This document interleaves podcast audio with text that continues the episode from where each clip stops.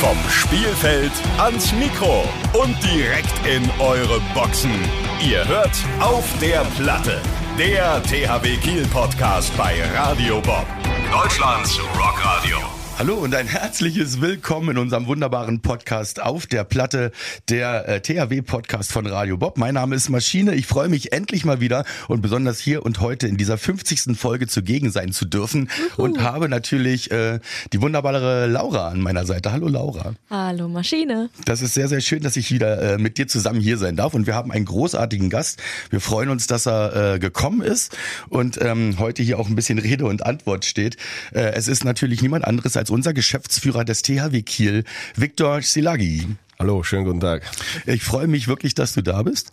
Und ähm, wir wollen äh, über dich sprechen heute ein bisschen, wie du zum Handball gekommen bist, wie sich deine ganze Werdegang so entwickelt hat und natürlich auch ähm, über die aktuelle Situation. Da müssen wir drüber sprechen, wollen wir auch. Wir wollen ja schließlich auch, dass die Fans äh, nochmal aus erster Hand äh, mitbekommen, wie es bei beim THW, bei den Spielern und bei euch drumherum so aussieht.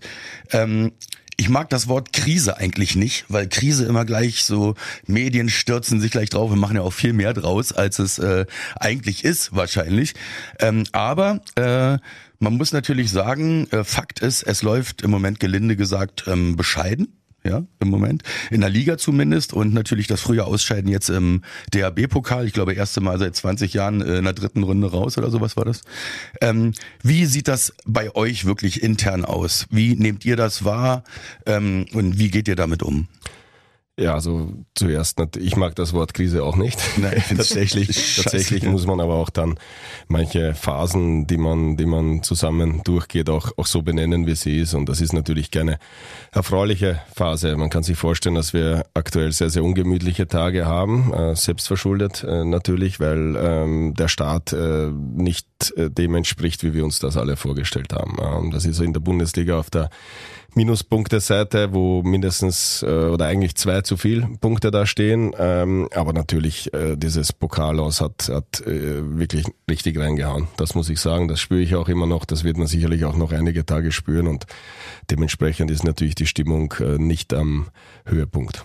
Du warst ja selber als Spieler sehr erfolgreich, ja, auch beim THW und jetzt als Geschäftsführer, äh, der du bist, ja auch eigentlich immer auf der Erfolgsseite, mehr oder weniger, auch wenn es mal so ein kleines Auf und Ab gab oder so, aber eigentlich ja immer erfolgsverwöhnt.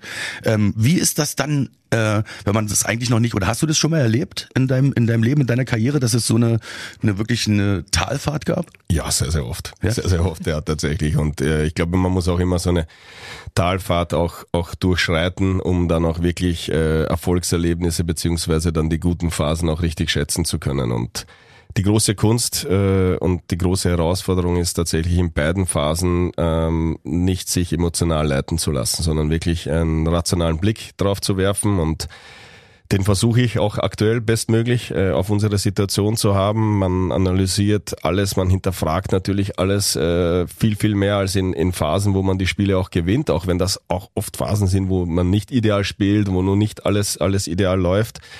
Aber da gilt es jetzt einfach wirklich, die an den richtigen Stellschrauben äh, zu, zu drehen. Das wird keiner alleine schaffen. Das äh, werde auf gar keinen Fall ich alleine schaffen. Das wird äh, nicht Philipp als Trainer alleine schaffen. Das wird auch kein einzelner Spieler schaffen, sondern wir müssen das alle zusammen schaffen und dann wirklich dann ja die richtigen Maßnahmen jetzt treffen, richtigen Stellschrauben ziehen und wirklich Schritt für Schritt und das muss uns auch bewusst sein, das wird nicht von einem Tag auf den anderen, das wird nicht von einem Spiel aufs andere, sondern wirklich Schritt für Schritt uns da wieder rauszuarbeiten und uns dieses notwendige Selbstvertrauen, was wichtig ist, um auch knappe Spiele zu gewinnen, wieder zurückzuholen. Hm.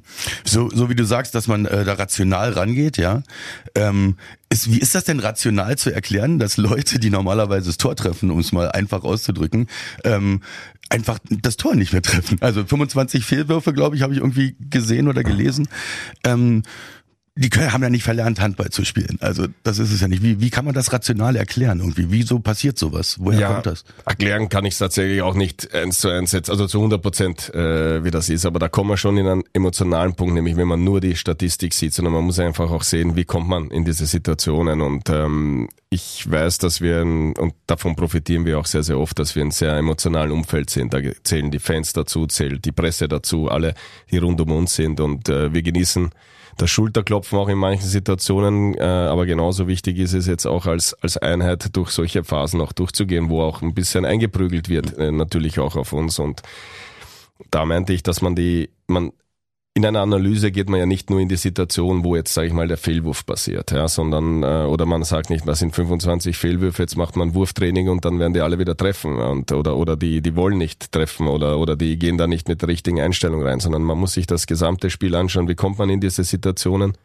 welche Situationen nimmt man äh, tatsächlich, wie ist das Entscheidungsverhalten, wie weit verlassen wir das System in, in, in ja, Schwächephasen in einem Spiel. Und aktuell ist es sehr, sehr auffällig, dass äh, uns Fehler von einzelnen Spielern, die auch völlig normal sind, vor und tief sind über eine ganze Saison völlig normal, die aber die ganze Mannschaft runterziehen. Und das ist eigentlich das, ja, erschreckende aktuell auch ein bisschen so für mich, äh, weil für mich eine funktionierende Truppe, funktionierende Mannschaft eben so funktioniert ähm, oder der Mannschaftssport allgemein so funktioniert, dass man ja, da das, das Feuer aus der Kohle, äh, oder die Kohle aus dem Feuer holt, äh, für, der, für seinen Mitspieler in so einer Phase. Und, und äh, da dürfen wir uns einfach nicht so beeinflussen lassen. Das ist jetzt auch alles sehr, sehr einfach gesagt, aber man muss da, wie ich schon sagte, da Schritt für Schritt rauskommen, kleine Erfolgserlebnisse in Spielphasen auch, auch, auch als Erfolgserlebnis dann auch, auch auffassen. Aber ich bin mir sicher, dass wir das auch gemeinsam schaffen werden, auch mit unseren Fans, die grundsätzlich immer ein sehr, sehr gutes äh, Gefühl haben. Das macht auch den THW, das macht die THW-Fans auch aus, dass sie ein wirklich ein sehr, sehr gutes Gefühl für die Phasen haben, nicht nur in den Spielen, sondern allgemein. Und deswegen bin ich mir sicher, dass wir da rauskommen werden. Ich hoffe sehr, sehr schnell und auch, dass wir auch sehr, sehr schnell jetzt auch äh, positive Ergebnisse abliefern werden. Hm. Wenn man, wenn man das so, äh, wenn man so reingeht in so eine Situation und dann halt so ein bisschen analysiert, ähm, gibt es denn einen bestimmten Aus, äh, Auslöser? Also gibt es einen bestimmten Punkt, an dem man festmachen kann, Mensch, da hat's angefangen und ähm, vielleicht deswegen oder deswegen? Da also spekuliert man tatsächlich. Aber ich glaube, so wie jeder andere sich das jetzt so anschaut, ähm, ich glaube, diese Serie, so muss man sie jetzt leider auch nennen, ähm, fing ja in, nach unserem Spiel in Flensburg an, mhm. was wir äußerst unglücklich äh, verloren haben. Das muss man sagen. Wir haben ein also wir haben eigentlich das Spiel aus meiner Sicht dominiert. Äh, das komplett haben dann so eine kleine Schwächephase, wo wir in Rückstand geraten, drehen das Spiel eigentlich nochmal und sind dann auch kurz vor Schluss auch mit dem ja, Polster in, in Führung, was normalerweise zu 99 Prozent der Spiele, auch, auch Spitzenspiele reicht, um auch, auch die zwei Punkte mit nach Hause zu holen. Und das war sehr, sehr bitter, mhm. diese Niederlage. Und ich glaube, dass da viel verloren ging. Vielleicht meinten wir auch, dass wir mental bereits weiter sind mit der neuen Truppe. Äh, das sind eben die Sachen, die jetzt das große Thema sind. Was, wie ist man damit umgegangen? Wie hat man das analysiert? Und ähm, es ist ja auch nicht so, dass wir sehr, sehr weit weg sind, sondern es sind alles knappe Spiele. Aber Fakt ist auch, dass wir diese knappen Spiele eben halt nicht für uns entscheiden konnten und wir uns, äh, wenn wir jetzt wieder dieses äh, Unwort nehmen, eher in einer Ergebniskrise halt eben befinden. Und ich finde, dass, dass phasenweise die Leistung passt, die Einstellung passt, äh, aber es hängt halt eben dran, was ich vorhin beschrieben habe dass uns eben gewisse Phasen, die normalerweise abprallen müssten, äh, uns viel zu viel beschäftigen und wir das eigentlich über das ganze Spiel dann mittragen mit uns. Und dann geht die Spirale eben weiter. Ne? Und wenn genau. die Spirale erstmal sich bewegt, dann ist es schwer. Laura, du hattest was? Genau, du hast äh, gerade schon die Mentalität ab äh, angesprochen. Macht ihr dann da auch so mental äh, Coaches oder sowas? Ja, wir haben, wir haben eigentlich über die, ja, seit boah, vier Jahren, glaube ich, haben wir eine, eine, eine Sportpsychologin und eine Psychologin äh, bei uns immer wieder in unregelmäßigen Abständen, ganz, ganz äh, ja, bewusst auch in unregelmäßigen Abständen auch in den Trainingseinheiten drin. Das heißt, die Spieler haben dann Zugang dazu. Ansonsten übernimmt natürlich äh, der Trainer oder allgemein ja, auch die erfahrenen Spieler sehr, sehr viel von diesen, von diesen mentalen Sachen. Aber jeder Spieler hat die Möglichkeit und äh, sie hat auch äh, relativ viel zu tun gehabt. Äh, das heißt ja. aber auch, dass es gut angenommen wird und nicht, dass man äh, labil wäre oder sonst irgendwas, sondern das ist ja auch sehr, sehr wichtig. Man muss sich das ja auch so vorstellen, dass ist ja, man stellt ja nicht die Qualität in Frage, die ja. in der Mannschaft steckt, in den einzelnen Spielern steckt, sondern die Frage, die man sich dann immer wieder stellt, ist, wie schaffen wir es, äh, dieses Leistungsoptimum rauszuholen, auch wenn uns bewusst ist, das klappt nicht über die ganze Saison, das klappt nicht über neun, zehn Monate immer auf dem gleichen Level. Aber natürlich versucht man das und man will immer das Maximale erreichen und das geht nur, wenn man die Rahmenbedingungen auch schafft. Und da muss man natürlich auch im mentalen Bereich sehr, sehr viel arbeiten, die Spieler selber sehr, sehr viel arbeiten. Das ist natürlich mit den Erfahrenen einfacher, die haben da ein besseres Gefühl, die können auch dann Rückschläge besser auch verkraften, aber das geht dann eben, ja, sind ganz, ganz viele verschiedene Charaktere in der Mannschaft und auf die kann man eigentlich in der Gruppe auch nicht immer individuell genug eingehen und deswegen ist das äh, sehr, sehr wichtig, dass sie immer die Möglichkeit haben, da auch wirklich jemanden, einen Profi da äh, an der Seite gestellt zu bekommen. Ja. Äh, also die Mannschaft muss wieder anfangen als Mannschaft zu funktionieren. Ähm, gibt es denn Vorwürfe innerhalb der Mannschaft? Also machen sich die Spieler gegenseitig Vorwürfe oder gibt es da Schuldzuweisungen oder sowas? Oder findet sowas eher nicht statt? Ist das eher so, dass alle gemeinschaftlich dann auch da sitzen und denken so, hä? Ja, Was also, ist denn hier los? Ja? Nein, also da, das hoffe ich auch und davon bin ich auch überzeugt, dass das nicht, nicht, äh, das ist der einfachste Weg. Ja, wenn man Verantwortung abschiebt, woanders die Schuld sucht, ähm, da glaube ich, sind wir alle viel, viel weiter. Und die Jungs, die da jetzt äh, das DAW-Trikot aktuell tragen, die äh, haben ja einiges schon er erlebt in ihrer Karriere, auch, auch, auch Rückschläge erlebt. Und die wissen, äh, wie man mit sowas umgeht. Aber nichtsdestotrotz ist das ja jedes Jahr äh, formiert sich eine Truppe neu, die Hierarchien formieren sich neu, die Mannschaft muss sich äh, ja neu einspielen. Und in diesem Prozess sind alle Mannschaften, da sind wir natürlich auch da, da mittendrin. Und ähm, uns erschwert natürlich dies in, in, in dieser Phase der Entwicklung, die da ganz normal ist, äh, erschwert uns natürlich jetzt diese Negativerlebnisse oder Negativergebnisse, ja beides. Äh, und äh, das erschwert jetzt unseren Weg. Nichtsdestotrotz glauben wir an den Weg und ich bin auch überzeugt davon, dass wir ähm, in einer Phase sind, wo wir keine unserer Saisonziele ähm, ja, ändern müssen klar, Pokal mal ausgeklammert. Das ist, dass diese Endgültigkeit tut schon brutal weh, das muss ich sagen. Das ist ja ein K.O.-Spiel, da gibt's jetzt keine Runde mehr. Da werden wir jetzt als Zuschauer dabei sein, bei den Auslosungen, bei den weiteren Runden und schlussendlich dann auch bei dem Final Four in Köln.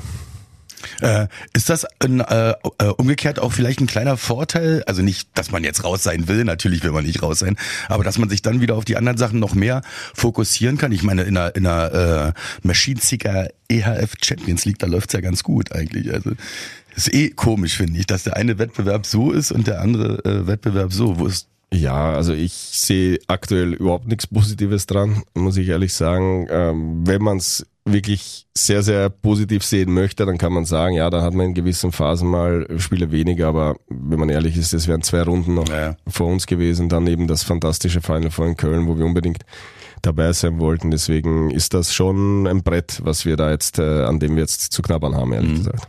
Jetzt steht ja am Sonntag schon wieder ein wichtiges Spiel an, kleines Derby gegen Hamburg. Worauf kommt es da jetzt äh, vor allem an, gerade in dieser aktuellen Lage?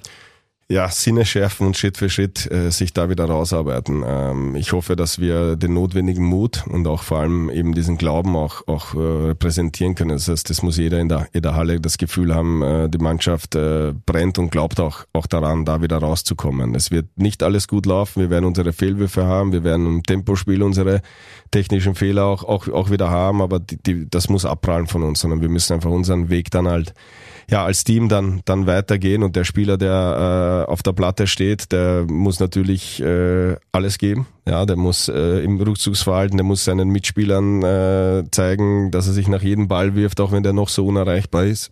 Und genauso auch das, das Bankverhalten, wo man das Spiel dann einfach auch mitlebt äh, mit, mit seinen Kollegen. Das heißt, diese Einheit, äh, die wird jetzt äh, sehr, sehr notwendig sein, um auch einfach ja, diesen Glauben auch äh, und diesen berühmten Funken auch aufs Publikum äh, zu ja, übertragen, genau. den wir einfach brauchen werden. Die, die Halle ist voll am Sonntag, wir freuen uns extrem jetzt wieder drauf und da ja, müssen wir jetzt auch in gewisser Weise auch in Vorleistung gehen, das wissen wir auch. Ja, das ist, äh, denke ich, eben auch äh, für die Fans eben in der Hauptsache das Wichtigste, dass man sieht, die Jungs reißen sich den Arsch auf, ja. Und wenn es dann nicht klappt, dann klappt's eben nicht. Aber man muss auf jeden Fall die, den Einsatz und die Leidenschaft irgendwo sehen und dann hat man auch das Publikum hinter sich.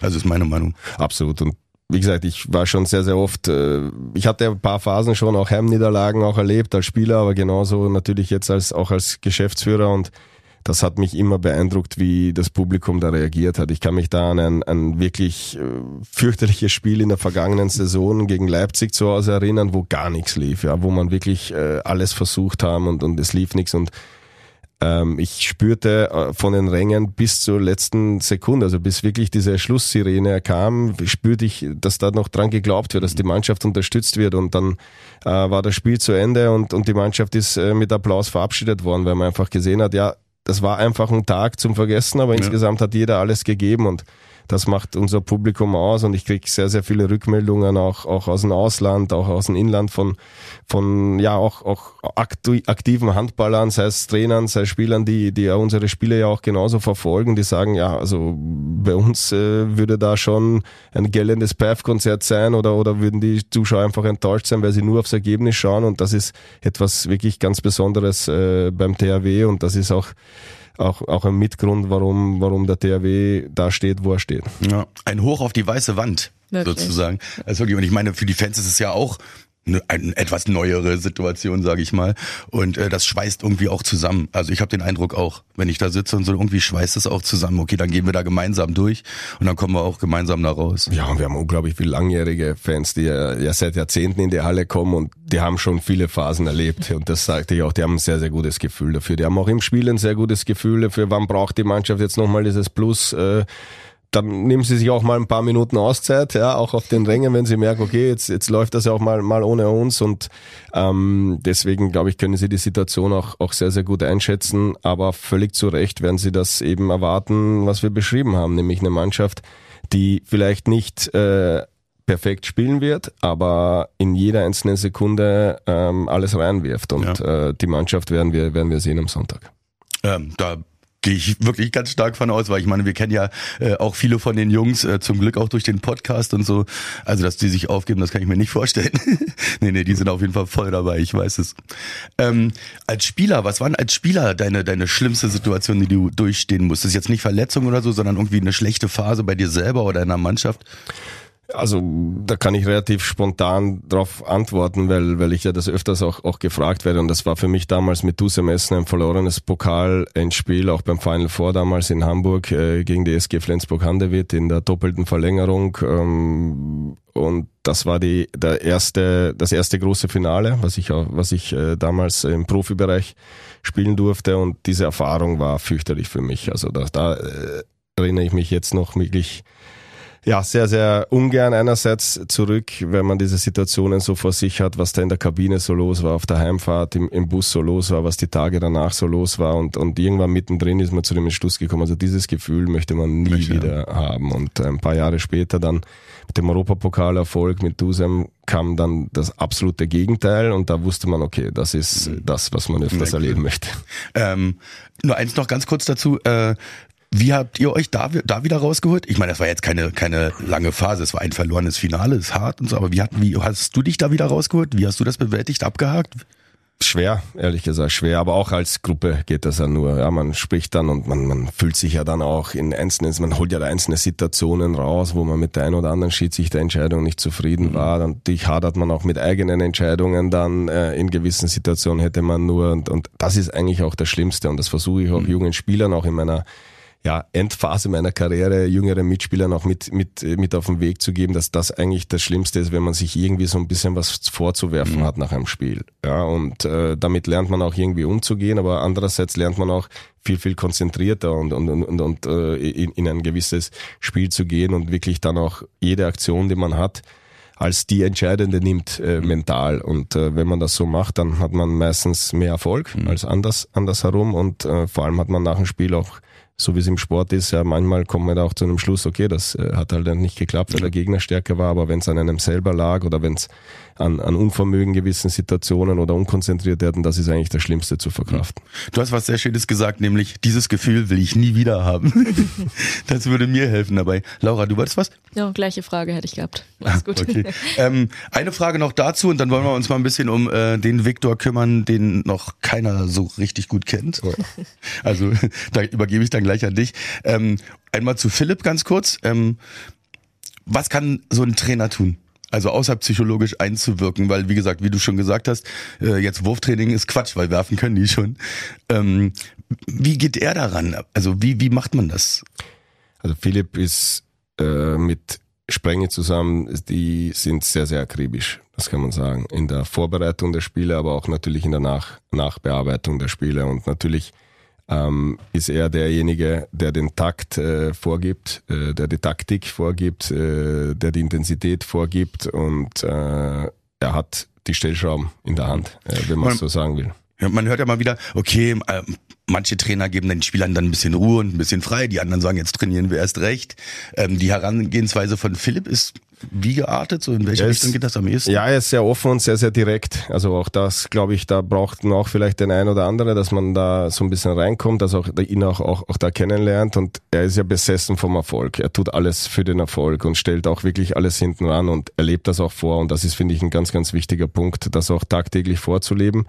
Äh, wenn man es nicht macht, kann man auch nichts einfordern von den Jungs. Und einerseits ist es natürlich jetzt, wo man alle so auch in gewisser Weise äh, an der Ehre packt, ihnen auch äh, in gewissen Phasen natürlich auch einen Spiegel vorhält. Ja, das ist einfach so, dass man manchmal auch als, als gerade als Spieler in, in, in gewissen Phasen ja, ja wie so ein Scheuklappenblick auch manchmal auf seine eigene Leistung nur hat. Aber wir sind im Mannschaftssport und da geht's einfach auch, auch darum, über Trainingsinhalte äh, das halt eben auch zu vermitteln, was wir am Wochenende spielen wollen. Das heißt, es ist tatsächlich immer ein wiederkehrendes Üben, Üben, Üben, Durchspielen, dass es halt einfach äh, sicherer ist und, und besser klappt. Und äh, das kann man nicht in einer Woche, das kann man nicht in ein paar Tagen schaffen, aber man kann da schrittweise schon rauskommen. Und dann gibt's natürlich auch die ein oder anderen Maßnahmen, die dann ja vielleicht auch jetzt nicht unbedingt für die Öffentlichkeit direkt bestimmt sind, aber an die man auch nochmal irgendwo drehen kann. Äh, aber auch er, äh, das sagte ich, glaube ich, ganz am Anfang, wird das nicht alleine schaffen, sondern er braucht eine Mannschaft, die da hinter ihm steht, zu 100 Prozent hinter ihm steht und, und diese Situation haben wir. Ich würde sagen, wir gucken mal äh, auf die Person Viktor Silagi. Erzähl doch mal von deinen Handballanfängen. Wie ging es bei dir überhaupt los mit dem Sport? Also es war eigentlich, gab es keine andere Option, als irgendwie Handballer zu werden bei mir. Ich war meine komplette Kindheit äh, habe ich in der Halle verbracht. Mein Vater war auch Profi-Handballer. Äh, mein Bruder hat Handball gespielt. Ähm, insofern, meine Mutter hatte gar nichts mit dem Sport eigentlich zu tun. Also sie war so diese Gegenpol, aber die dann natürlich auch äh, gezwungenermaßen dann halt auch äh, mit in diesen in dieser Handballwelt dann auch drinnen war. Und ich bin damals auch äh, geschwommen, auch äh, relativ leistungsmäßig dann auch, auch geschwommen. Was denn? Was bist du? Was Einfach, äh, ich äh, war tatsächlich äh, in, in allen Lagen, also das war so quasi, ähm, ja, es wurde immer intensiver. Äh, und ähm, dann ging es irgendwann einmal darum, das jetzt wirklich mal leistungsmäßig auch zu machen. Aber ich muss sagen, so das letzte Jahr Schwimmtraining bin ich schon eher mehr äh, gedrückt worden dahin und eher überredet worden. Ich habe das sehr, sehr schnell gemerkt, dass Einzelsport nicht das Richtige ist für mich. Ich konnte mich über meine ganze Karriere in der Gruppe immer sehr, sehr gut äh, ja auch quälen, auch, auch, auch überwinden und alleine da im Becken mit den eigenen Gedanken über ein, zwei Stunden lang, das war äh, wirklich fürchterlich für mich und ich habe höchsten Respekt vor allen äh, ja, Schwimmern, die die dann natürlich nochmal ein ganz, ganz anderes Trainingspensum da haben. Einzelsport ist heftig, finde ich. Ist brutal. Also für mich wirklich äh, brutal. Ich, das war natürlich damals, ja, das waren ein, zwei Schwimmtrainings in der Woche, aber die haben eigentlich damals auch schon schon äh, gereicht. Ich bin froh, dass ich jetzt alle Techniken so irgendwie drauf habe. Das ist irgendwie so geblieben. Das heißt, ich fühle mich auch sehr, sehr wohl im Wasser, kann mich da auch, auch gut bewegen, aber ansonsten bin ich froh, dass dann dass ich dann die Entscheidung oder dass ich da auch, äh, ja, dass es dann auch vorbei war. Jetzt mittlerweile bist du nach deinem sportlichen Weg ja zurück zum THW Kiel gekommen, erst als sportlicher Leiter, dann als Geschäftsführer. Was machst du als Geschäftsführer eigentlich den ganzen Tag? Im Podcast sitzen. Genau. Also mein Tag ist tatsächlich vollgepackt. Äh, Ich werde ja, man sieht ja auch jetzt hier an unserem Gespräch, wir reden ja hier hauptsächlich über den Sport, aber das, äh, mein, mein Amt äh, beinhaltet natürlich alle Themen, die den THW Kiel jetzt insgesamt auch, auch betreffen, die auch manchmal auch ja, viel zu kurz kommen in der Öffentlichkeit, ähm, weil da natürlich ja, sehr, sehr viel und sehr gut auch im Hintergrund in der Geschäftsstelle gearbeitet wird, dass das überhaupt möglich ist, dass wir einfach auch ja, diese Rahmenbedingungen schaffen, dass wir ja dieses Budget auch irgendwo aufstellen können, dass wir so tolle Spieler haben, aber insgesamt auch diese wieder wieder THW prä präsentiert wird. Das heißt, es sind unterschiedliche Tage. Es ist eigentlich ein ähm, ja, sieben Tage äh, pro Woche Job, äh, wenn ich ganz ehrlich bin. Es saugt auch sehr, sehr oft. Ich bin ja auch mit der Mannschaft immer auch unterwegs, aus Überzeugung auch, auch unterwegs, weil ich das als sehr, sehr wichtig empfinde. Dadurch kommt man natürlich schon über viele, viele Wochen auch mal, wo es, keinen wirklichen freien Tag gibt. Da ist es eher die Verantwortung, da komme ich auch besser damit äh, klar, sich da auch mal irgendwie gewisse Auszeiten auch, auch zu holen. Aber dass irgendwas natürlich äh, gerade im, im, im privaten Bereich dann zu kurz kommt, ist, ist einfach leider ein Teil, Teil des Jobs, was mir aber auch bewusst war, was meiner Familie auch bewusst war, weil ich ja auch ja, mein ganzes Leben ja dann eigentlich auch als Handballprofi ähm, da auch schon nach Spiel- und Trainingsplänen mein komplettes Leben äh, ja, gestaltet habe. Ja, natürlich. Ähm, du sprichst ja selber die Spieltage an, wo du immer dabei bist. Hast du da bestimmte Rituale oder Glücksbringer oder sowas? Nicht mehr. Die hatte ich als Spieler tatsächlich, wo man zuerst den rechten Schuh oder angefangen rechten Socken, rechten mhm. Schuh. Ich habe mir die Schuhbänder erst in der in der in der Halle zugemacht. Die sind aber dann äh, nach meinem letzten Spiel auch auch äh, gedanklich weggekommen. Also mittlerweile, ja man. Also man weiß ja, dass gewisse Abläufe ja ganz, ganz wichtig sind für alle. Und da bin ich ja auch ein Teil dieses ganzen Ablaufs. Und es ist ja eine ganz andere Situation. Also ich, wir haben ja im Büro und wir gesagt haben, Geschäftsführer, aber wenn ich dann mit der Mannschaft zusammen bin, wenn wir in der Kabine sind, dann ist ja Philipp, der ja eigentlich diese Hauptverantwortung dann auch trägt. Also ich bin dann sehr, sehr viel im Hintergrund eher und, und äh, spreche meistens nur mit Philipp und eigentlich kaum, kaum in einer ganzen Saison kaum, kaum zur Mannschaft, äh, sondern wir besprechen uns da ja unter vier Augen oder, oder Speng ist mal dabei oder der Trainerstab ist mal, ist mal dabei. Aber ich finde, dass so habe ich das auch immer als Spieler empfunden, dass es sehr, sehr wichtig ist, ein, eine klare Bezugsperson äh, als Spieler zu haben. Und ich empfand das immer störend, wenn immer wieder vor dem Spiel Manager und, und äh, keine Ahnung, Torwarttrainer und der und der noch zur Mannschaft und zu einem selber gesprochen hat. Ähm, deswegen finde ich das auch äh, ja so von der Herangehensweise äh, als die richtige, dass, dass die Spieler Philipp da haben und, und wenn ich was, äh, wenn ich Ideen habe oder, oder wenn, wenn mir was auffällt, dann kommuniziere ich das mit Philipp.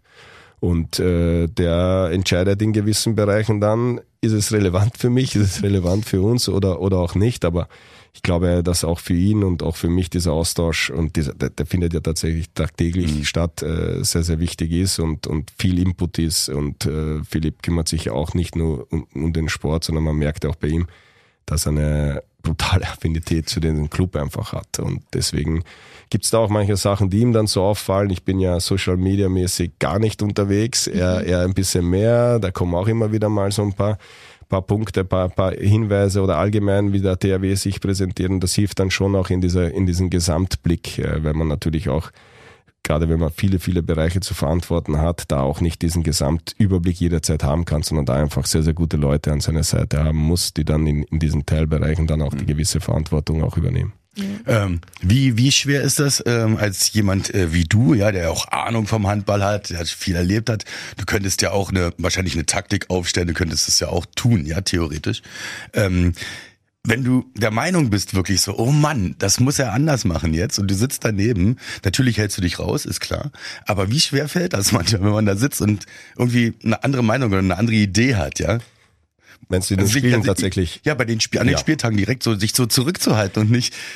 Ja, ähm, ich, man muss sich gar nicht so richtig zurückhalten. Also es ist natürlich auch Kommunikation kann auch stattfinden, ohne dass man so insgesamt mitbekommt, auch in der Halle. Also natürlich, äh, Sprenge sitzt neben mir. Es ist auch oft so, dass, dass, dass wenn mal etwas auffällt, äh, dass, dass ich das mit Sprenge bespreche, der dann das wiederum mit Philipp bespricht mhm. oder Philipp setzt sich mal kurz dazu und, und hat manchmal auch, auch eine Situation dann, das ist eigentlich genau das, man, man, man spiegelt so sein Empfinden äh, rüber, man versucht so weit es geht auch zu unterstützen äh, und vielleicht auch in gewissen taktischen Bereichen, die einem halt auffallen gerade, das Philipp mitzugeben, aber es ist schlussendlich Philipps Sache, wie weit er das in die Mannschaft dann einträgt. Also ich sitze ja auch äh, da in der Nähe vom Kampfrichtertisch, ja auch, auch ganz bewusst, weil man ja da auch diesen Kontakt tauscht, aber das sind ja auch die, die Spieler, die Angriff, Abwehr wechseln ja immer wieder auch. Und das vermeide ich ja auch ganz bewusst, ihnen da irgendwelche taktischen Sachen da noch mitzugeben, auch wenn mir manche Sachen halt auch auffallen, aber ähm, es geht einfach, da komme ich wieder zu diesem Punkt, äh, dann würde die Spieler ja nur verwirren. Das ja, heißt, ja. und vielleicht kommt man sogar, manchmal kriegt man nicht mit, was hat ihm jetzt äh, der Trainer mitgegeben da würde man vielleicht das Gegenteil, also da würden wir aus uns auseinanderspielen und deswegen ist mir schon die Rolle, die ich da habe, auch bewusst und ich bin da in dieser in dieser Teamrolle auch alles, äh, also sich selber auch ein bisschen zurückzunehmen, aber alles halt eben für diesen Gesamterfolg dann auch in diesem Moment Moment zu geben. Mhm seid ihr seid ihr befreundet? Also auch privat befreundet? Ja, das würde ich schon so nennen, dass wir befreundet sind. Wir haben ja damals äh, auch schon zusammen gespielt beim beim DRW Kiel. Das heißt, da haben wir uns kennengelernt. Wir haben aber damals eine ganz unterschiedliche Phase eigentlich gehabt. Äh, ich bin ja dann auch nach ein, zwei Jahren auch wieder weg, war viel verletzt in, in, in dieser Zeit, äh, aber wo wir uns wirklich äh, sehr gut kennengelernt haben, war eigentlich die Phase, wo ich, äh, ich habe glaube ich im November, mein, damals Oktober, November, meinen Vertrag beim THW Kiel damals unterschrieben und ähm, dann ging es in die Richtung, wo Alfred äh, ja bekannt gegeben hat, dass er seinen Vertrag nicht verlängern wird. Das heißt, da ging es äh, genau in die Richtung Neugestaltung äh, und ich kam in eine Situation, wo ich damals mit dem damaligen Aufsichtsratschef, mit einem, einer Ziegenbahn, ähm, auch über die Situation gesprochen habe. Da waren bereits Gespräche mit Philipp, äh, aber es war eigentlich alles offen. Und in dieser Zeit haben wir unglaublich viel telefoniert miteinander. Er war in Barcelona, ich war damals in Wuppertal und wir haben alle THW-Spiele auseinandergenommen, jeden einzelnen Spieler ganz genau analysiert und, und da auch unglaublich viel über die Richtung einerseits sportlich, taktisch, wo sehen wir äh, den Handball in Zukunft, äh, was ist äh, wichtig in einer gewissen Entwicklungsphase über die Spieler, wo sehen wir aber auch, auch diesen Club THW Kiel, wo, wo sehen wir diesen Input, den wir jetzt noch geben können mhm. oder den wir auch müssen, weil vielleicht einige Sachen eben nicht in die richtige Richtung laufen. Und es waren ja einige Jahre, wo man eben keinen Titel holen mhm. konnte äh, schwierige, schwierige Jahre da und in dieser Zeit haben wir, boah, ich weiß nicht, wie viele Stunden miteinander telefoniert. Da haben wir uns eigentlich sehr, sehr gut kennengelernt. Da bin ich aus diesen Gesprächen in der Überzeugung rausgegangen, dass Philipp der absolut richtige Trainer für den THW Kiel dann auch sein wird. Und ähm, ja, dann war der nächste Schritt dann das mit Alfred noch zu besprechen. Nämlich war nämlich damals auch überzeugt davon, dass es sehr, sehr wichtig ist, dass Philipp ähm, wenn man äh, das ein Jahr mit Alfred zusammen äh, das erlebt, um, um einfach äh, sich das gesamte Umfeld anschauen kann, die Spieler besser kennenlernen kann, auch teilweise Trainingseinheiten übernimmt, taktische taktische Komponente mit übernimmt, äh, aber ohne in dieser Hauptverantwortung irgendwo zu sein, mhm. um einfach dann, wenn es soweit ist, dass er die Hauptverantwortung hat, um sich eben mit all diesen Sachen halt eben nicht mehr, mhm. äh, um, um diese Sachen nicht mehr kümmern zu müssen. Und ähm, da entwickelt sich natürlich auch eine gewisse Freundschaft, das mhm. ist, das ist klar, aber wir können das, äh, und darauf bin ich auch sehr, sehr stolz, sehr, sehr gut trennen, das Berufliche äh, und, und das Private und wir waren so wie alle natürlich in einer Corona-Phase auch, äh, hatte man seine Bezugspunkte oder Personen, da hat man natürlich noch mehr mhm. miteinander dann auch gemacht. Da lernt man sich auch dann privat äh, viel, viel besser kennen. Und äh, aber eins muss ich auch sagen, wir sind sehr, sehr oft eben nicht der gleichen Meinung. Äh, und gerade was, was äh, sportlich äh, betrifft, dass man da schon sehr, sehr oft auch diskutiert und manchmal schafft es der eine, den anderen so ein bisschen zu überzeugen, aber allermeistens äh, findet man einen sehr, sehr guten Mittelweg dann zusammen. Und dazu ist es auch wichtig, dass man sich auch schätzt, auch freundschaftlich schätzt. Ja, sehe ich als äh, absoluten Vorteil an. Also wenn es immer einer Meinung wäre, dann bräuchte man ja eine Person eigentlich nicht. So ist es. So sehe ich das auch. Ähm, eine einzige hypothetische Frage möchte ich noch stellen dazu. Ähm, also es ist wirklich rein hypothetisch mhm. und keiner will das, ja. Kann man auch eigentlich von Personen abkoppeln, von äh, hier beim THW. Ähm, wenn so eine Situation aufkommen würde, ja, dass man sich trennen muss. Mhm. Ja egal aus welchen Gründen auch immer.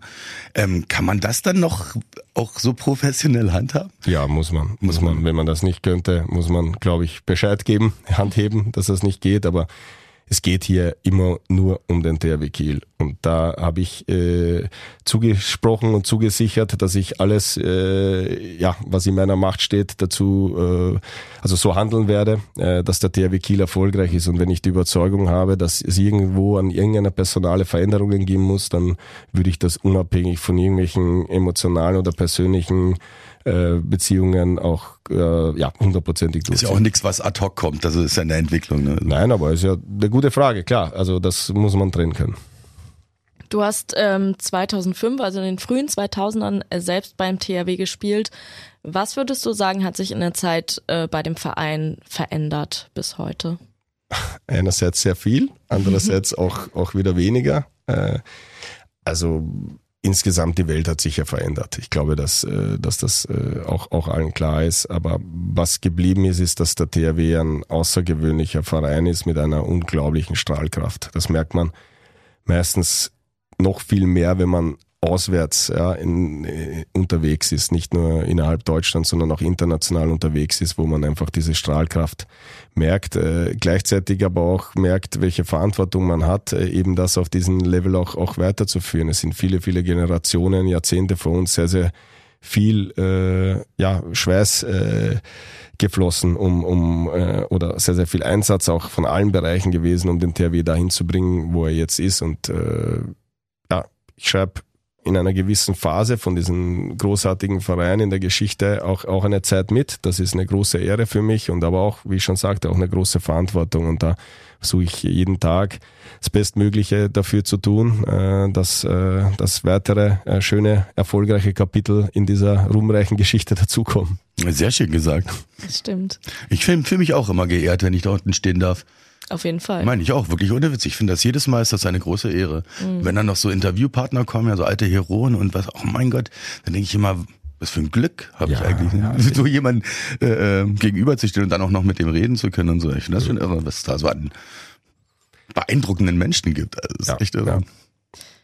Wir von Radio Bob wollen natürlich auch über Musik sprechen und ich habe vorhin schon äh, mit Christian Robum gesprochen und gehört, dass du dir Gedanken gemacht hast, wann dein letztes Konzert war. Ja, Maschine? Bevor du missionierst, darf ich dich fragen, ob du noch einen Kaffee möchtest? Ja, sehr gerne. Ja, dann schenke ich dir noch einen ein und du kannst in Ruhe missionieren.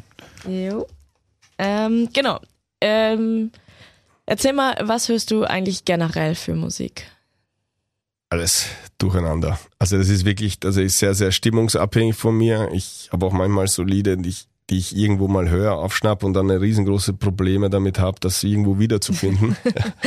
Weil ich äh, manchmal ja auch überrascht bin, äh, dass das Interpreten, die mir, die mir sehr bekannt sind, dass das, dass das plötzlich Lieder von ihnen sind. Deswegen bin ich da sehr, sehr, ja, ich glaube, so sehr nahestehende Personen von mir würden eher sagen, dass ich gar keine Ahnung von Musik habe, weil es wirklich so kreuz und quer ist. Also das fängt vielleicht teilweise, aber gut, ich bin mit dem Radetzky-Marsch irgendwo aufgewachsen über mehr als 200 Länderspiele, wo jedes Länderspiel mit dem Radetzky-Marsch startet. Das ist ja so ein bisschen die inoffizielle Hymne auch in, in, in Österreich. Bis hin natürlich zu den all, all diesen Partyliedern und, und wir haben eine gute und schöne Feierkultur in Österreich, wo natürlich auch dann mit äh, ja, dieser Austropop A3 mit Fendrich, äh, Danzer, Ambros, äh, die haben natürlich schon so meine meine Jugend geprägt, aber genauso die neue deutsche Welle, aber da genauso auch Rockmusik dann in gewissen gewissen Phasen. Und mein letztes Konzert war jetzt, äh, ich war jetzt endlich, habe ich es geschafft, äh, bei Bruce Springsteen äh, live dabei zu sein. Wo warst du da? Bei in? Hamburg Ja, großartiges bin hab dann Konzert. tatsächlich meinen Urlaub extra dafür unterbrochen und bin extra dann äh, von, meinen, von meinen Eltern in Budapest dann nochmal nach, nach Hamburg geflogen für dieses eine Konzert, weil's, und das war fantastisch. Also das ist ein Mensch, Künstler, der so, so, der mich so beeindruckt hat. Also man, man, man starrt da tatsächlich nur hin und, und genießt da jede Sekunde und, und ich meine, der spielt sehr lange, aber trotzdem hat man das Gefühl, äh, man könnte das äh, noch viel, viel länger hören und einfach die Leute da auf der Bühne beobachten, die Stimmung Wahnsinn. allgemein. Also das hat mich wahnsinnig beeindruckt. Dieses Und äh, hat sich nicht geändert. Das war vor 20 Jahren schon so und ist immer noch so. Wir haben das viele in unserem Freundeskreis, die ja teilweise das schon wahrscheinlich ja fast vielleicht schon eine dreistellige Zahl an Konzertbesuchen da haben oder also die auch immer das genau das berichten, dass jedes einzelne Konzert genauso überwältigend ist. Und deswegen bin ich sehr sehr froh, dass ich es jetzt geschafft habe. Ansonsten ist das wirklich schon etwas länger länger her, dass ich da bei Konzerten da war. Wann hörst du denn meistens Musik? In welcher Lebenssituation? Ähm, Partys. Ja, gut. Ähm, selten auch abends, wenn ich mit dem Hund äh, spazieren gehe. Mhm. Wenn äh, ich nutze nutz, äh, das oft auch zum Arbeiten tatsächlich, auch so. um, um, um, also den Hundespaziergang meine ich jetzt oder den Spaziergang mit dem Hund äh, auch zum Arbeiten. Also telefoniert auch manchmal, aber manchmal ist dann einfach auch der Tag, äh, hat man genug geredet und das ist einfach manchmal so, so ein Moment, wo man dann auch mal Musik hört, im Auto natürlich auch, ähm, Radio Bob selbstverständlich. Oh, sehr gut. Natürlich. La- Immer lange. Du willst den Rocksack äh, äh, Sack haben, Ja. nehme ich an. ne? Ich habe nur ein Problem, wenn ich hier aus, aus Kiel nach, nach Österreich fahre, dass ich euch dann, dann irgendwann einmal nicht mehr, ähm, dann muss ich irgendwie aufs Internet äh, umsteigen. Ähm, aber ja, aber wie gesagt, das, ich bin da sehr, sehr breit gefächert und würde da auch, das ist wirklich stimmungsabhängig. Also ich kann alles da machen. Wir haben früher ähm, als, als Profi hatten wir ja, sind wir sehr selten in die Stadt zum Feiern gegangen oder sonst was. Sondern wir haben uns sehr, sehr oft dann zusammengesetzt oder sind im Bus zusammengesessen und da gab es mal so was zum Feiern und dann sind wir in einer größeren Runde gesessen mit sechs, sieben, acht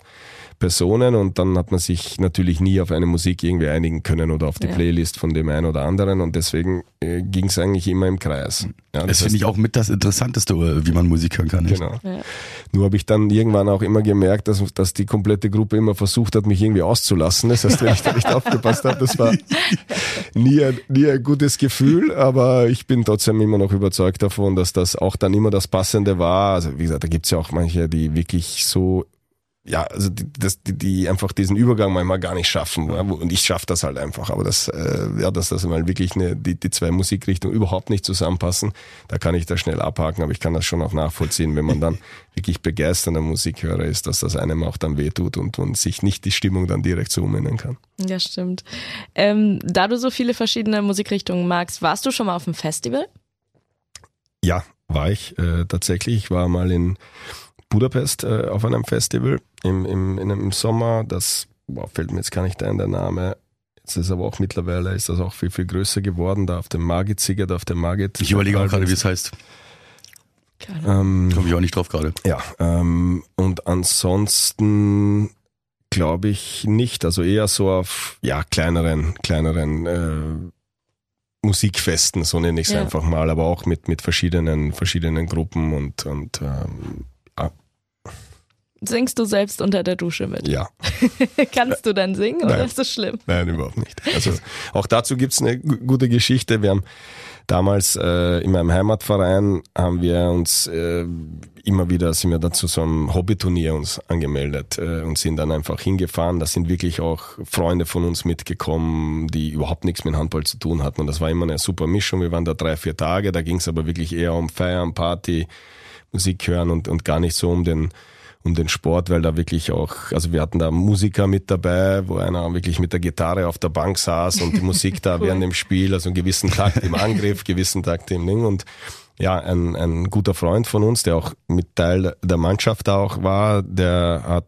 äh, der hatte eine Band und der hatte zu Hause auch ein Tonstudio und die haben auch selber ihre Musik da auch produziert und der kam dann auf die Idee, dass wir ein, eine Hymne brauchen, wenn wir jetzt zum nächsten Mal zu dem, zu dem Turnier halt hinfahren und dann ging es um ähm, auch ein Bruce Springsteen Lied, äh, Born in the USA, was wir dann neben Born in SDP St. Pölten, äh, SDP dann umgedichtet haben und da hat jeder so einen gewissen Part gehabt, also der Text ist komplett umgeschrieben worden. Ich kann den jetzt nicht mehr wiederholen, aber so wie es halt dann im Tonstudio ist, ist das dann alles aufeinander gelegt worden und gerade wenn die Gruppe gesungen hat, hat man aber dann irgendwo gemerkt, wo er mich immer mehr runtergezogen hat und leiser gemacht hat und das ist mir dann auch irgendwo aufgefallen, aber wie gesagt, das sind die Rückschläge, was musikalisch, äh, die sich eigentlich durch mein ganzes Leben gezogen haben. Also insofern äh, glaube ich, gibt es auch einen Beweis dafür, dass ich nicht singen kann. Äh, gibt's die Aufnahme noch?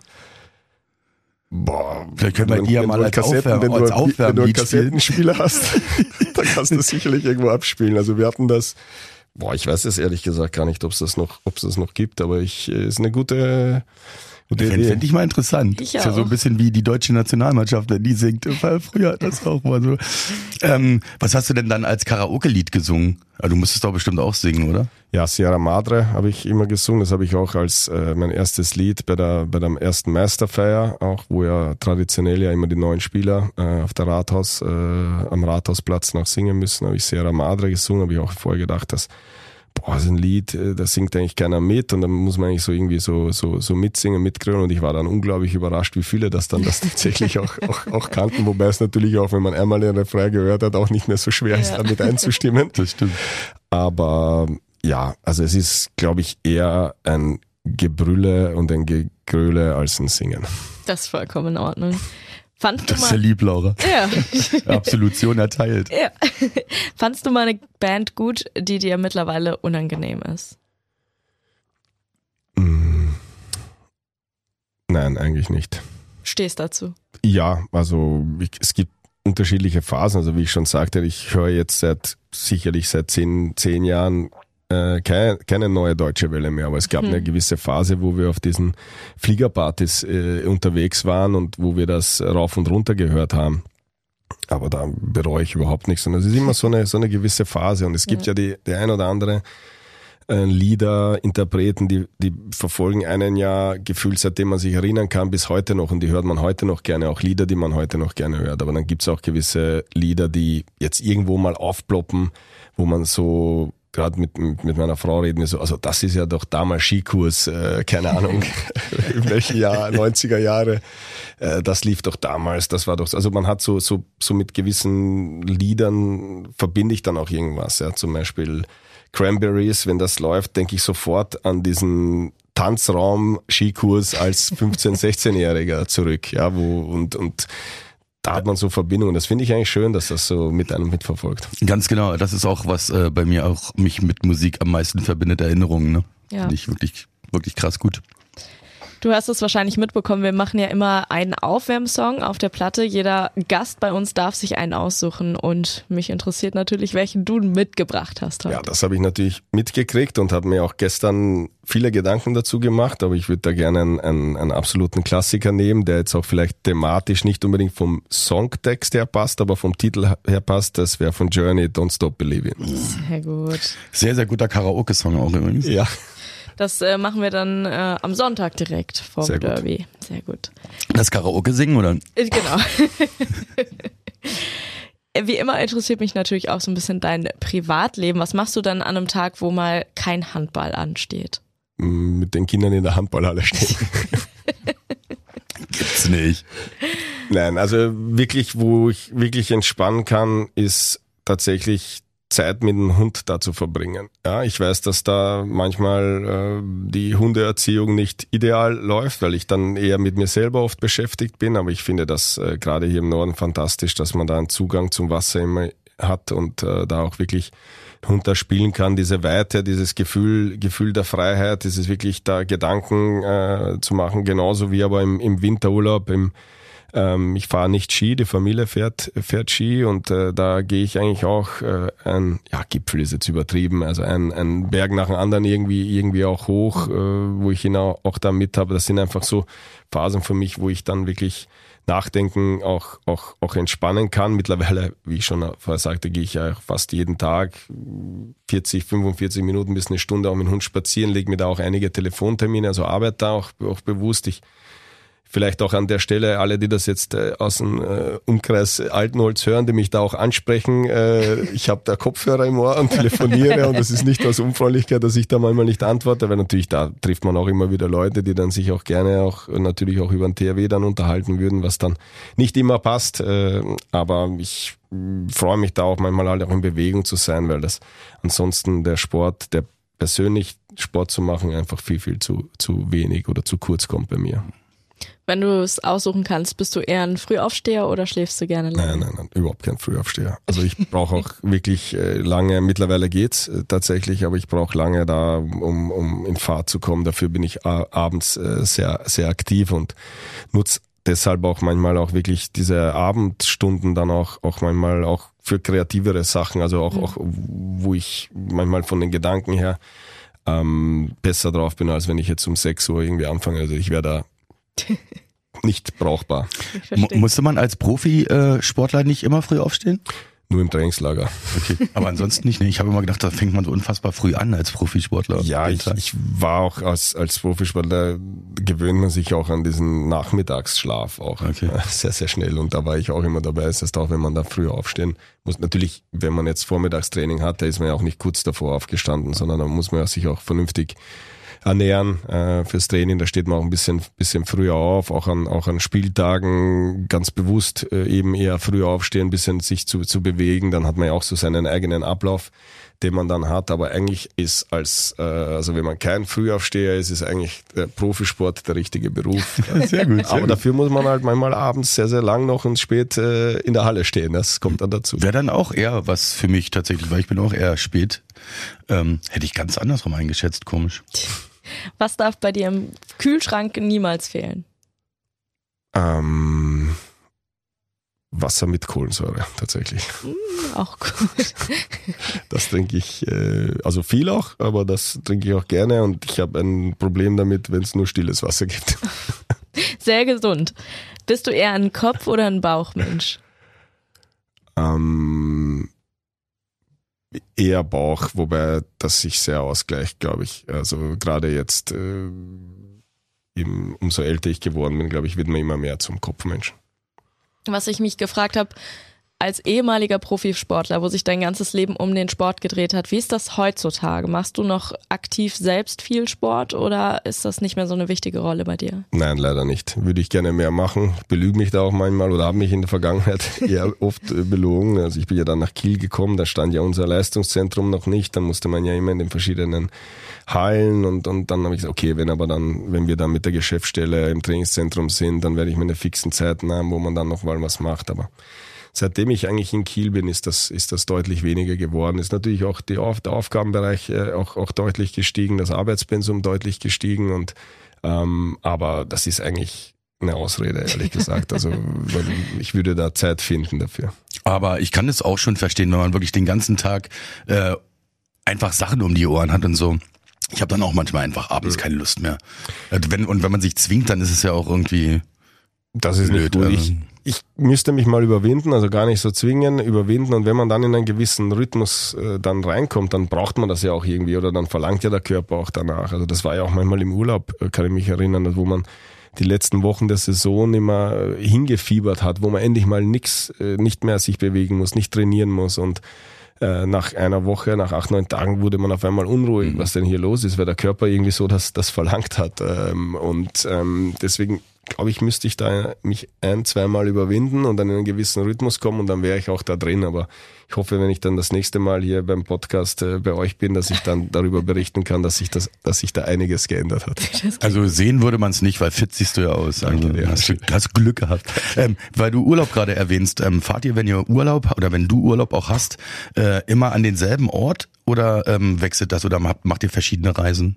Ja, das hat sich jetzt so entwickelt. Also es gibt ja klassisch zwei Seiten. Leider hat sich da nicht viel verändert in meinem Leben zu meiner Spielerzeit, nämlich ich oder wir als Familie legen unsere Urlaube immer noch nach Spiel- und Trainingsplänen tatsächlich und mehr nach Spielplänen oder nach diesen Phasen und ähm, bei uns hat sich jetzt, seitdem ich nicht mehr in der Nationalmannschaft spiele, äh, oder ist ja schon einige, viele, viele Jahre her, ist eigentlich regelmäßig der, der Winterurlaub ein ganz wichtiger mhm. Punkt, äh, wo die Kinder und wo wir auch bei der Familie von meiner Frau auch sind. Und das ist auch immer dasselbe äh, Skigebiet, ja, würden, ja? ja? Ja, das ist auch immer dasselbe Skigebiet. Äh, manchmal besuchen wir noch meine Schwiegermutter, da ist ein anderes Skigebiet dann, aber es sind meistens nur ein, zwei Tage, aber grundsätzlich treffen wir uns äh, oder fahren wir jedes Jahr hin. Das ist einerseits auch ein Familienbesuch, äh, weil die Familie meiner Frau da auch in der Nähe wohnt, beziehungsweise auch da direkt da wohnt, wo wir auch da übernachten in so einem Apartment, Hotel mit einem schönen äh, Skigegend, aber genauso auch Möglichkeiten zum Wandern, wie ich das halt vor, vorhin beschrieben habe. Und ansonsten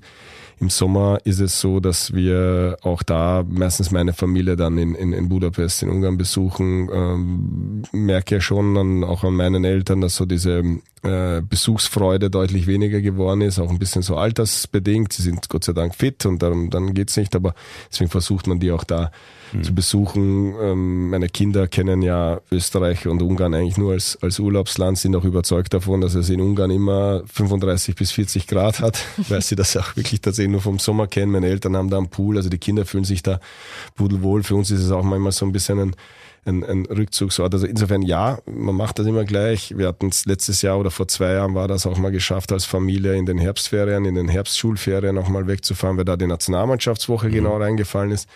Das ist jetzt leider so, dass es in diesem Jahr zumindest jetzt eben nicht möglich sein wird, weil die Nationalmannschaftswoche genau nach den Schulherbstferien okay. äh, dann auch ist. Also insofern ja, ist es eigentlich aktuell, läuft es so, dass es die gleichen Worte sind. Ja, ja aber finde ich eigentlich ja auch immer ganz angenehm. Da muss man, kann man die Zeit gleich nutzen. Man ist da und weiß gleich Bescheid. Ja, ja. ja also zum Reisen, zum verschiedenen Reisen braucht man irgendwie ein bisschen mehr Muße dann.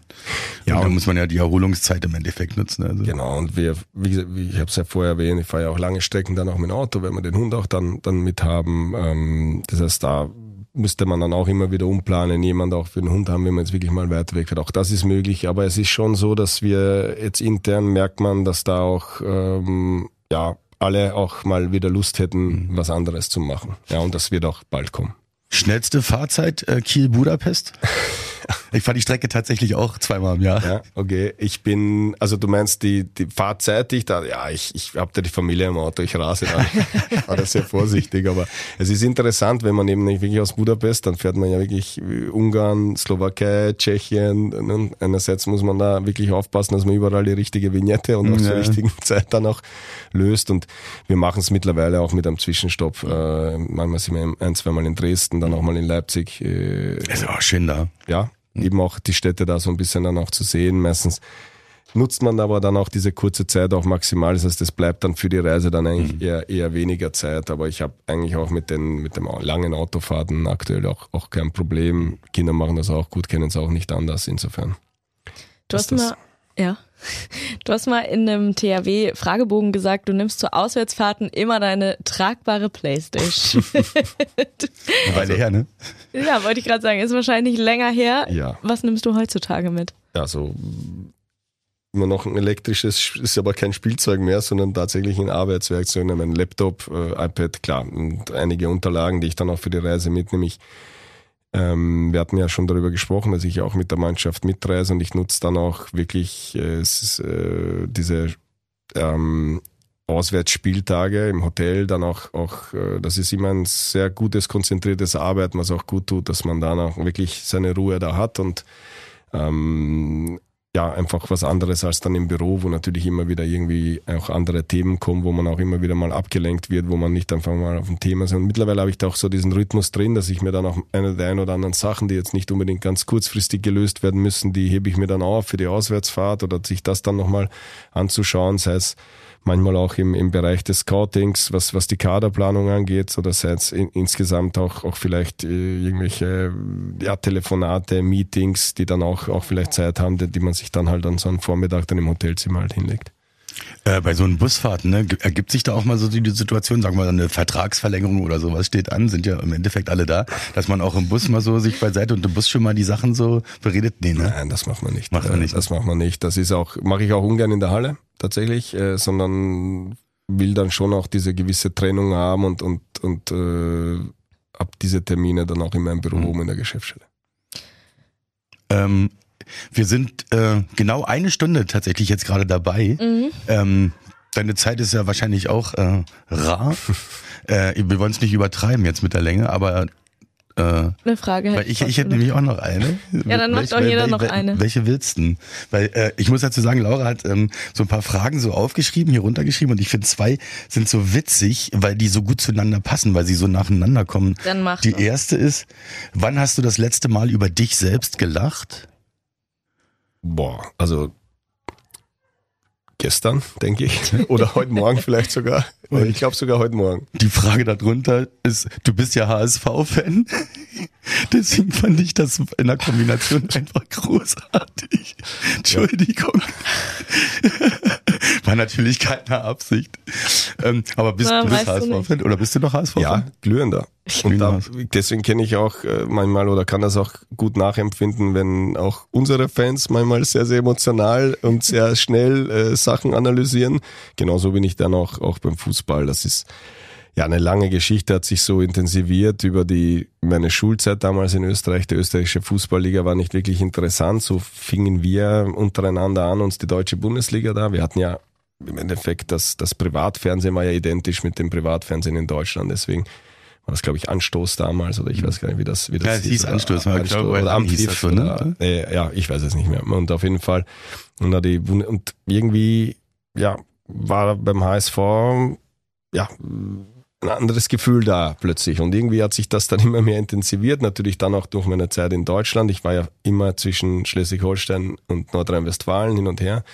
Einerseits Schleswig-Holstein hatte den Vorteil, nahe und schnell in Hamburg bei den Heimspielen zu sein und NRW hatte noch mehr Vorteile, weil da sehr, sehr viele Vereine aus der Umgebung kamen. So kam das dann auch zu diesem Live-Erlebnis und das hat sich bis jetzt gehalten und das ist, äh, also ich verfolge das, ich schaue eigentlich jedes Spiel, äh, auch immer noch vom ASV Fieber da auch mit, ärgere mich damit und ähm, ja, das gehört dann auch zu mir. Das ist der Hanseat in dir.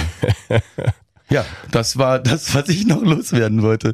Äh, ja, dann würde ich zur Schlussfrage kommen. Dein bisher schönstes Erlebnis mit dem THW aller Zeiten? Ever. Ever, ever. Boah, darauf bin ich natürlich jetzt nicht vorbereitet, weil ich Bestimmt auch schwer. ähm, also ich kann das nicht auf einen Moment tatsächlich. Also jeder, äh, ja, man würde jetzt vielleicht auch jetzt äh, als Hörer erwarten, dass man da jetzt die Titel irgendwie so aufzählt, aber es sind ja manchmal manchmal so emotionale Momente und, und da ist ein, ein Moment so bei mir im, im, im Kopf, wo ich nach meiner langen äh, ja, Rekonvaleszenzzeit damals von meinem Kreuzbandriss mein erstes Heimspiel dann wieder gespielt habe, dieser Empfang dann auch in der, in der Halle war, war ganz besonders. Aber es gibt so viele schöne Momente, die ich mit THW erleben durfte. Da müsstet ihr mir ein bisschen mehr Zeit geben, äh, um, um, um da wirklich jetzt so diese speziellen Momente rauszuholen. Es sind natürlich viele emotionale Momente äh, auch dabei, auch, auch Rückschläge, klar, äh, die gehören dann auch, auch irgendwo dazu, aber äh, es ist einfach so, dass ich als Spieler sehr, sehr viel erlebt habe in, in diesem Verein. Dann bei einigen anderen Vereinen unterwegs war, aber wirklich zu diesem Club äh, THW Kiel äh, die Verbindung immer ganz besonders war. Es waren ja dann auch so wiederkehrende Jahre, wo es ja Abschiedsspiele dann auch gab. Das heißt, man war ja auch jedes Jahr wieder hier, hat alle wieder getroffen, hat dann wieder ein Gefühl für die Halle gekriegt und ja, ähm, ist immer wieder unglaublich freundlich hier empfangen worden und ich war ja damals in einer Situation, gerade meine Karriere beendet, äh, auch mit einem Commitment zu meinem damaligen Club, dem Bergischen HC, ähm, als sportlicher Leiter äh, da zu arbeiten. Und dann kam ja das Angebot oder einige Möglichkeiten, einige Angebote auch, das, wo ich mich gar nicht damit beschäftigt habe, ich direkt gemerkt habe, das interessiert mich eigentlich nicht, aber dann kam irgendwie der Anruf äh, vom THW und da hat man im, sofort gemerkt, nee, das ist jetzt was anderes. Und damit äh, beschäftigt man sich. Und unabhängig jetzt davon, dass es ein, aus meiner Sicht ein perfekter Zeitpunkt war, wieder zurückzukommen und so weiter, war es einfach auch, auch dieses Gefühl, dass immer wieder bei dem, bei der Frage Bauch- oder Kopfmensch im ersten Moment kommt sofort der Bauch, schreit ja. ja mhm. Dann kommt natürlich auch irgendwo der Kopf, wo man das analysiert, was äh, gehört dazu. Das ist natürlich schon eine, man rechnet ja nicht wie als Spieler in kurzen Perioden dann, sondern in einer längeren Phase. Okay, das ist ja schon ein Commitment jetzt in diese Manager-Seite, weil damals war noch nicht ganz klar, werde ich mich mehr auf die Trainer-Richtung, Manager-Richtung, da war mir schon klar, das ist ja schon ein sehr, sehr klares Commitment in Richtung äh, Management und ähm, ich bin unglaublich froh, was ich hier jetzt schon alles erleben durfte, mit sehr, sehr erfahrenen Geschäftsleuten zusammenzuarbeiten in den verschiedensten Räten, Aufsichtsrat, Wirtschaftsausschuss, ähm, da einfach wirklich von Tag zu Tag äh, dazu zu lernen, sportlich beim ja für mich größten Verein äh, mit mit dem FC Barcelona im Handballbereich da arbeiten zu dürfen. Also das macht mich stolz und deswegen fällt es mir auch so schwer, jetzt so einen Moment da rauszuholen. Also dein schönster THW-Moment ist der komplette THW-Moment. So ist es. Also gut, alles, was da ist sehr gut zusammengefasst. Aber muss ich auch wirklich ganz ehrlich sagen, äh, ich würde auch so Titel und sowas, ja, also wenn ich jetzt Spieler wäre oder Trainer oder sonst was, ähm, für mich sind, sind diese Momente, wenn einer verlängert in der Halle, weißt du, und das wird dann bekannt gegeben und das kickt mich irgendwie. Oder wie gesagt, wie du sagst, nach Verletzung. Jetzt nicht nur man selber, mhm. sondern auch wenn ein Spieler nach einer langen Verletzung wieder endlich auf der Platte steht und so empfangen wird, das sind, da kriege ich jetzt Gänsehaut, mhm. weißt du, bei sowas. Das finde ich immer sehr, ja, sehr. Und das ist auch nicht überall so. Ja, also wie gesagt, ich habe ein paar Vereine erlebt, habe auch viele, viele Auswärtsspiele erlebt und das ist schon speziell in Kiel und ein Ausnahmehalle, Ausnahme, Ausnahmepublikum und äh, deswegen macht das einen noch, noch stolzer, den, den Verein wo auch immer, also überall auf der Welt zu repräsentieren. Mir ist neulich was aufgefallen und zwar finde ich das immer so schön, wenn alte Spieler zurück zum THW kommen, weil sie in einer anderen Mannschaft spielen, dann werden die ja immer begrüßt und alle Fans freuen sich und so. Und da war ich beim Fußball in Hamburg bei St. Pauli und da hat auch ein ehemaliger Kieler gespielt und der wurde ausgebuht und das finde ich nämlich den großen Unterschied, weil es ist ja viel schöner, dass man seinen ehemaligen Spieler wieder sieht. Absolut. Das war mit Mia so, mit Sander, jetzt, ja. überleg mal, das war schon... Ja, das ist auch wenn sie immer wieder zurückkehren, auch, auch altgediente Spieler, so nenne ich es mal, über Jahrzehnte unglaublich vieles für diesen Club einfach auch geleistet haben. Und ich ja. finde das, oder ja, respektvoll einfach. Und das, ja. das ist das nochmal, das, was, was den THW ausmacht. Man vergisst nicht, äh, was man einmal für diesen Club geleistet hat und es kommt nicht von einem Tag auf den anderen, sondern das, das, was wir heute hier erleben dürfen, alle zusammen, äh, das können wir vielen, vielen Generationen vor uns in den verschiedensten Rollen, äh, als Spieler, als Manager, als Trainer, äh, das könnte ich jetzt noch ausführen, können wir das verdanken, dass uns das ja jetzt möglich ist so. Und das ist aber dann äh, auch die Verantwortung, das da eben zu halten und auch wirklich sein Bestes dafür zu geben, das irgendwann einmal an irgendwen anderen auch genauso dann mit, mit, mit zu übergeben. Ja. Wunderbares Schlusswort, ja. wie ich finde. Ich möchte noch eine Sache sagen. Natürlich äh, stehen wir zusammen, ähm, die Fans, die weiße Wand, die Mannschaft, der ganze Stab, also der ganze Verein mit allem drum und dran ähm, und äh, tauchen da mal durch und werden auch wieder auftauchen. Und äh, das wünsche ich uns allen und euch natürlich als Verantwortliche ganz, ganz besonders und den Spielern noch mehr, äh, dass wir da wieder rauskommen. Und natürlich brauche ich die Fans nicht auffordern. Äh, ihr wisst, was wir zu tun haben am Sonntag. Das weiß ich. Im äh, Derby gegen den äh, HSV. Handball. Laura, schön. Äh, vielen Dank. Ich freue mich wirklich, dass wir diese Jubiläumsfolge so würdig äh, über die Bühne gebracht haben. Dank Fall. unseres großartigen Gastes, den Geschäftsführer des THW, Viktor. Und jedes Mal habe ich Angst, den Namen zu sagen. Silagi. Silagi. Silagi. Entschuldigung, manchmal, manchmal haut es nicht hin. Ich bin Maschine. Äh, schön, dass ihr da wart. Viktor, sagst du noch Tschüss? Tschüss, vielen Dank. Tschüss. Das war Auf der Platte, der THW Kiel Podcast bei Radio Bob. Mehr davon jederzeit auf radiobob.de und in der MyBob App für euer Smartphone. Radio Bob, Deutschlands Rockradio.